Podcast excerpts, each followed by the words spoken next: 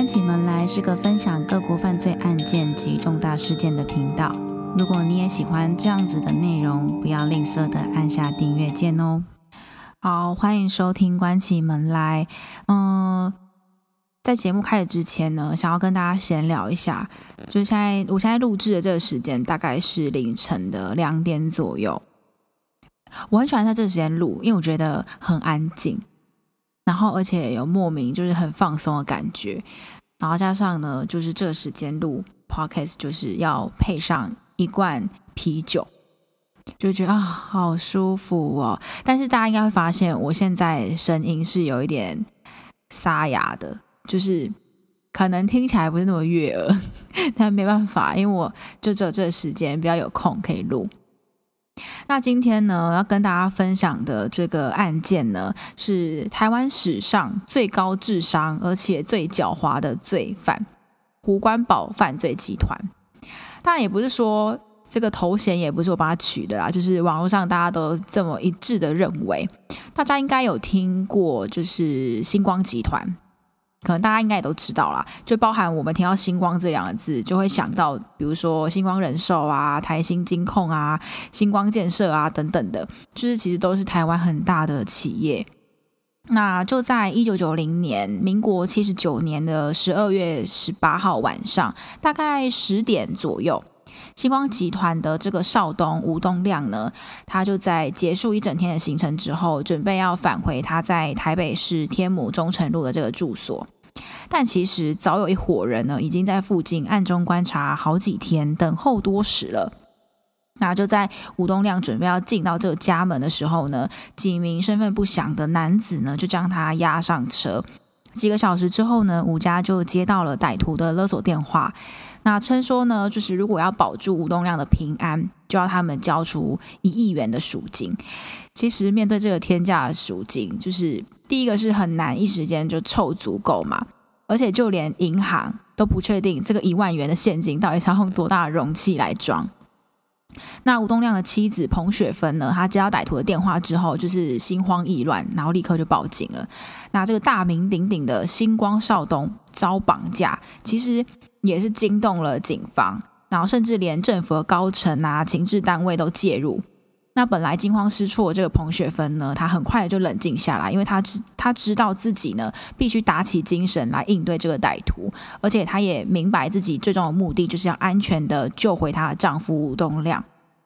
那不久之后呢，歹徒就再次打电话进来，指明要单独跟这个彭雪芬对话，并且呢要求要交付这个赎金。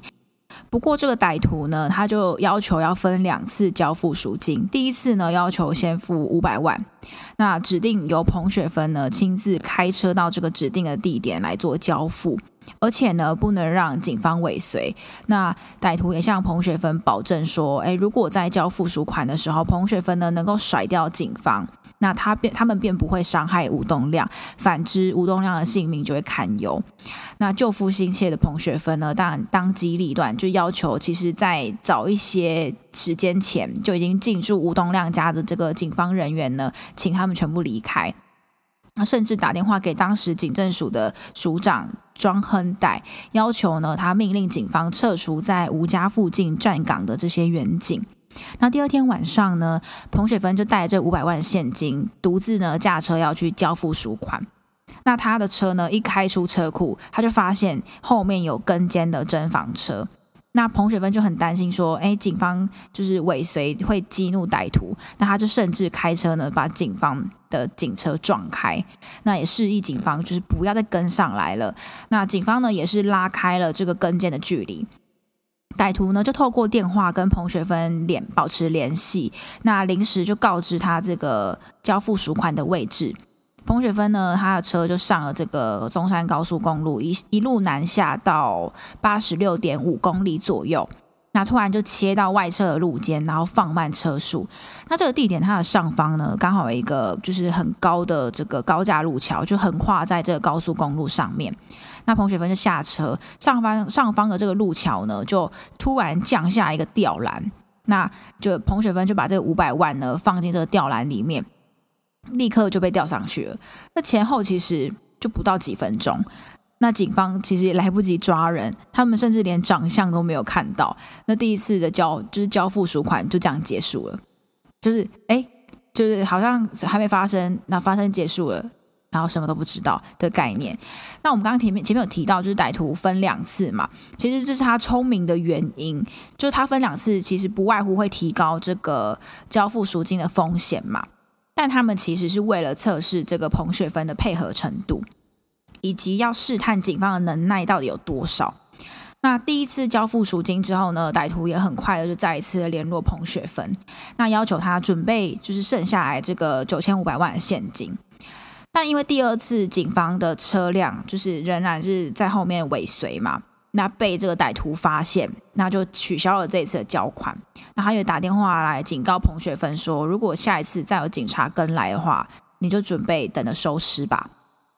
所以很紧张，就是彭雪芬也很紧张啊。她就跟警方说：“拜托，不要再阻挠她，就是交款这件事情，因为她觉得不管多少钱，只要呃能够救回她的丈夫，她都愿意。”那第二次失败之后呢？当天下午，彭雪芬就再次的接到电话，那歹徒呢一样要求他自己就是。独自驾车，但就在这个台北市绕了一大半圈之后呢，又一路的开到新店的这个小出坑山区。那歹徒呢，就利用这个山区的收讯不好，让他们就像无头苍蝇在里面，从白天然后绕到晚上，然后白白绕了六个小时这样。然后最后就是歹徒一样宣布取消交款。但其实呢，这个也是歹徒事先就设计好的一个环节。我觉得有点像是要让他们呃放下警戒吧，就是因为我先给你取消，那我今天可能就不会再有任何动作这样。但是呢，在当天晚上十一点过后呢，就是在吴家外面蹲点的这些远警呢，大多都撤哨了。彭雪芬呢，他又接到电话，那这次呢，他就是请他务必要趁机会摆脱警方，然后来。前来交钱，这样。那透过就是电话的告知呢，彭雪芬到了这个台湾大学的一个电话亭，拿走里面的一把钥匙。那随后呢，又到了台北市中泰宾馆的游泳池，找到这个钥匙对应的这个保险箱。打开保险箱之后呢，有三个大袋子。那他们就要求保彭雪芬呢，把这个九千五百万。的现金呢，分装到这三个袋子里面，最后呢，再要求他就是到了那个小出坑山区的偏僻道路上，然后那有一个刚画好的白色框框，要求他把钱放在这框框里面，然后回家等消息。那第四天的早上呢，就是被灌安眠药的这个吴东亮就被带到圆山保龄球馆的停车场。那他醒来之后呢，就用电话联系，就是家里报平安。那警方也很快的就去接人，这样。那吴东亮平安归来之后呢，彭雪芬就也松了一口气嘛，就是人平安回来就好。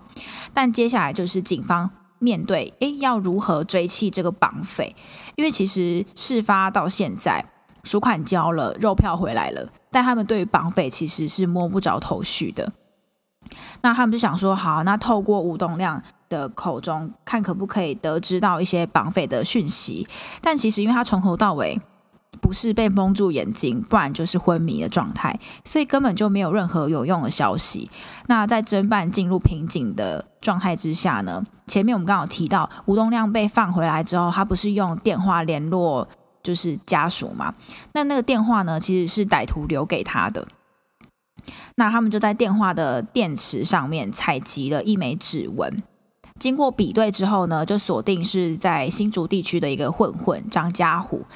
那在十二月二十四号晚上呢，警方就到新竹湖口的一家 KTV 逮捕这个张家虎。那最后巡线到新店，就是破门攻坚，也顺利的逮捕了胡关宝。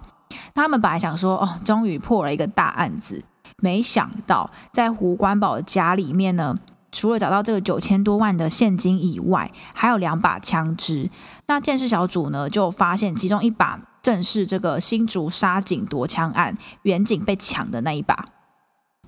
那陆陆续续，因为从抓到，然后上被起诉、开庭等等的程序结束之后呢，就死刑定验。胡关宝呢，他就开始熊旁熊旁，就是设想方设法的想要拖延这个枪决。然后想方想方设法要就是逃狱这样，那拖了好几个月时间。那这几个月他怎么拖的呢？他就一点一点的供出他当初有犯下来的案子。因为你一点一点的供出来，就是你当初犯这些案子，那警方就是要循线破案嘛，所以就没办法如期的，就是执行这个死刑的枪决。好，那我们就依时间点，一就是慢慢排序他所犯下来的案子有哪些。呃，民国七十二年十一月十八号的晚上呢，屏东丰港派出所的员警，就他还在睡梦当当中。完全不知道枪柜里的卡宾枪已经被偷了，就是所以导致后来呢，七年台湾社会治安呢变得很不平静，就因为它衍生出一连串的重大刑案。民国七十二年的十二月二十九号呢，华南银行的乡里林永全呢遭到绑架杀害，隔天呢，胡关宝等人就去抢银行，然后很顺利的抢走了七百六十二万。那后来胡关宝跟同伙呢，就手持这个卡宾枪，连续的抢劫桃园的加油站。但其实这里是有一段故事的，就是一开始呃林永全被绑架的时候呢是没有找到尸体的，那隔天就发生了银行抢案嘛。因为这个发生的过程很顺遂，就是歹徒进去，然后很顺利的打开保险箱，然后钱拿出来，然后就走了，所以前后就是很快。也是，就是时间很短，所以大家就开始把这个矛头指向这个华南银行乡里林永全，觉得可能是他卷款潜逃。那一直到后来，就是找到林永全的遗体之后呢，大家才发现哦，他真的是被绑架，然后被杀害了。而这段时间，林永全的家属呢，其实是嗯遭到很多的，就是大家都觉得是是他。就是是林永泉的错嘛，然后觉得是他捐捐款潜逃，所以他们其实内心的压力也是很大，然后有很多委屈什么的。就我当初在准备这个案件资料的时候，就觉得看了也是很心酸，这样。那过了两年之后的七十四年十一月二十六号的凌晨，新竹补顶派出所两名员警，分别是周坤清跟林有福呢，他接获报案之后，就前往处理这个意外的事故。但其实呢，这个是胡关宝安排的一个假报案陷阱，两名员警呢当场就遭到杀害。那他们的枪呢，就他们被，就是他们有那个配枪嘛，也被夺走。那他们就为了避风头，销声匿迹五年，一直到七十九年的五月，先绑架了一名沈姓的商人，同年的十月呢，又绑架了台北市五常国中的一名秦姓学生，勒索了两千万，最后得到得到手是六百万。他们就发现，哎，绑就是绑架勒索来的钱很容易耶，就是也不会被抓，然后又可以赚到钱，所以他们就开始计划要来就是干一票大的，就他们筹划了一个很大的绑架案，然后最后就决定要绑架吴东亮。那以上呢，就大概是这整个案件的经过。我们会发现，确实在那个科学办案还不是特别进步的一个年代，会发生很多相关的事件。那可能碍于办案的能力啊，也很难找到一些关键的证据，也不像现在科技很发达，就很容易找到突破点可以去侦查。但不得不说，胡关宝确实智智商是蛮高的。但是呢，其实他的背景也是挺可惜的，因为他曾经就是读军校，成绩良好，然后也有被保送到美国维吉尼亚的军校留学。但因为他在校期间就是常常违规，所以后来就遭到退学，然后最最后就回台湾了。但其实他的资质是很好的，学历也是很高，只不过呢，就是这个天分被用在不该用的地方上。那被逮捕之后呢？胡关宝他也透过这个电视媒体采访的时候，他就大言不惭的说自己呢是因为就是觉得社会贫富不均啊，对于就是社会的现况很不满意啊，才会犯下此次惊人的这个绑架案。从这里就可以看得出来，他对于他自己所犯下来的罪，并没有任何的悔意。那我们前面也有提到说，就是从逮捕到死刑定验后。他仍然是在想方设法的要逃狱嘛，直到最后要执行死刑的那一天，就是胡关宝呢，就向媒体表示说，就是觉得说啊，天下没有白吃的午餐啊，天下也没有不劳而获的事情啊，想要不劳而获，就是一定要付出代价，但这个代价呢，也许会非常的惨痛，也会给家人朋友呢带来不可磨灭的羞辱。那执行死刑的时候呢，胡关宝就全身瘫软。那也有人说，你就做这些事情都不会有负罪感，直到你要死的前一刻，你才开始在害怕等等的这种评论。但其实是在执行死前的前一晚，他在狱中就是自己盖着棉被，然后偷偷的自残，然后放放血，想要透过这个死刑前昏迷，就不会这么痛苦。那也有人说呢，是在死刑前呢，都还在想办法，就是想方设法自残，然后想要获得这个保外就医的机会。但我觉得，无论是哪一派的说法，他。死前对于媒体说的那一番话，就是“天下没有白吃的午餐”等等这些，在我感觉就很像，很像政令宣导。就如果如果他有悔意的话，我就会觉得哦，好像他他是有真的在后悔忏悔。但他讲这这一番话，然后跟他所做的行为，很像真的很像背出来的，就很像政令宣导，然后背的一一板一眼的这样。所以其实我觉得看的是。蛮蛮矛盾的。那胡关宝曾经也在狱中呢，对于这个教诲的牧师说过，他说：“我的人生有两件憾事，一件呢就是当初到美国的时候没有留下来，那另外一件则是他没有听妈妈的话去念福大的宗教系。”这边提个外话，就是呃，他回台湾之后，他有去考福大的宗教系，那是有考上的，但后来他没有去读。这样，他就说：“如果我当了神父。”就不会有后来发生的这些事情了。但我只能说，我觉得没有什么，就是真的没有什么如果，因为我们没办法预见未来会发生什么事情。那如果让你重新回去选择你要走哪一条道路，我相信你当下的想法还是一样的，就是你还是会选择走你现在走这条路，并不会因为你呃时间点不一样，你就会做不一样的选择，不会，就是。因为比如说像后悔啊，然后体悟啊，然后领悟到什么事情，那都是后来才才才发生的事情。你你当下做决定的时候，你根本不会有这些想法，所以我并不觉得就是什么这两件事情是什么，如果怎么样。就是没有如果，OK，好，那最后提个外话，就是大家有发现胡关宝在交付这个赎金的方式，跟我前一集提到就是邱和顺案里面的陆政绑架案的交付赎金的方式是一样的吗？这其实呃也有狱友透露出，就是呃跟胡关宝关在一起的狱友透露出胡胡关宝呢曾经有对他们坦白说，其实陆政案也是他犯的，只不过。他没有跟警方自首这件事情，那我如果我们从时间点来判断的话，确实是很有可能的，因为陆政案是发生在民国七十六年的时候，那胡关宝他们犯案的期间从七十二年到七十九年，所以其实是非常有可能的。那从另外一个面向，就是我们前面也有提到说，就是前一集也有提到说，其实邱和顺就是没有那么聪明，就他智商智商也没有那么高。但是反呃反过来看，就是胡关宝他智商也蛮高的，然后跟他确实有用这个手法，就是这个确实是证实可行，就是他自己想出来的这样。所以呃，但因为这件事情没有跟就是胡关宝没有向警方证实，所以也没有办法当成他自首或者自白这种。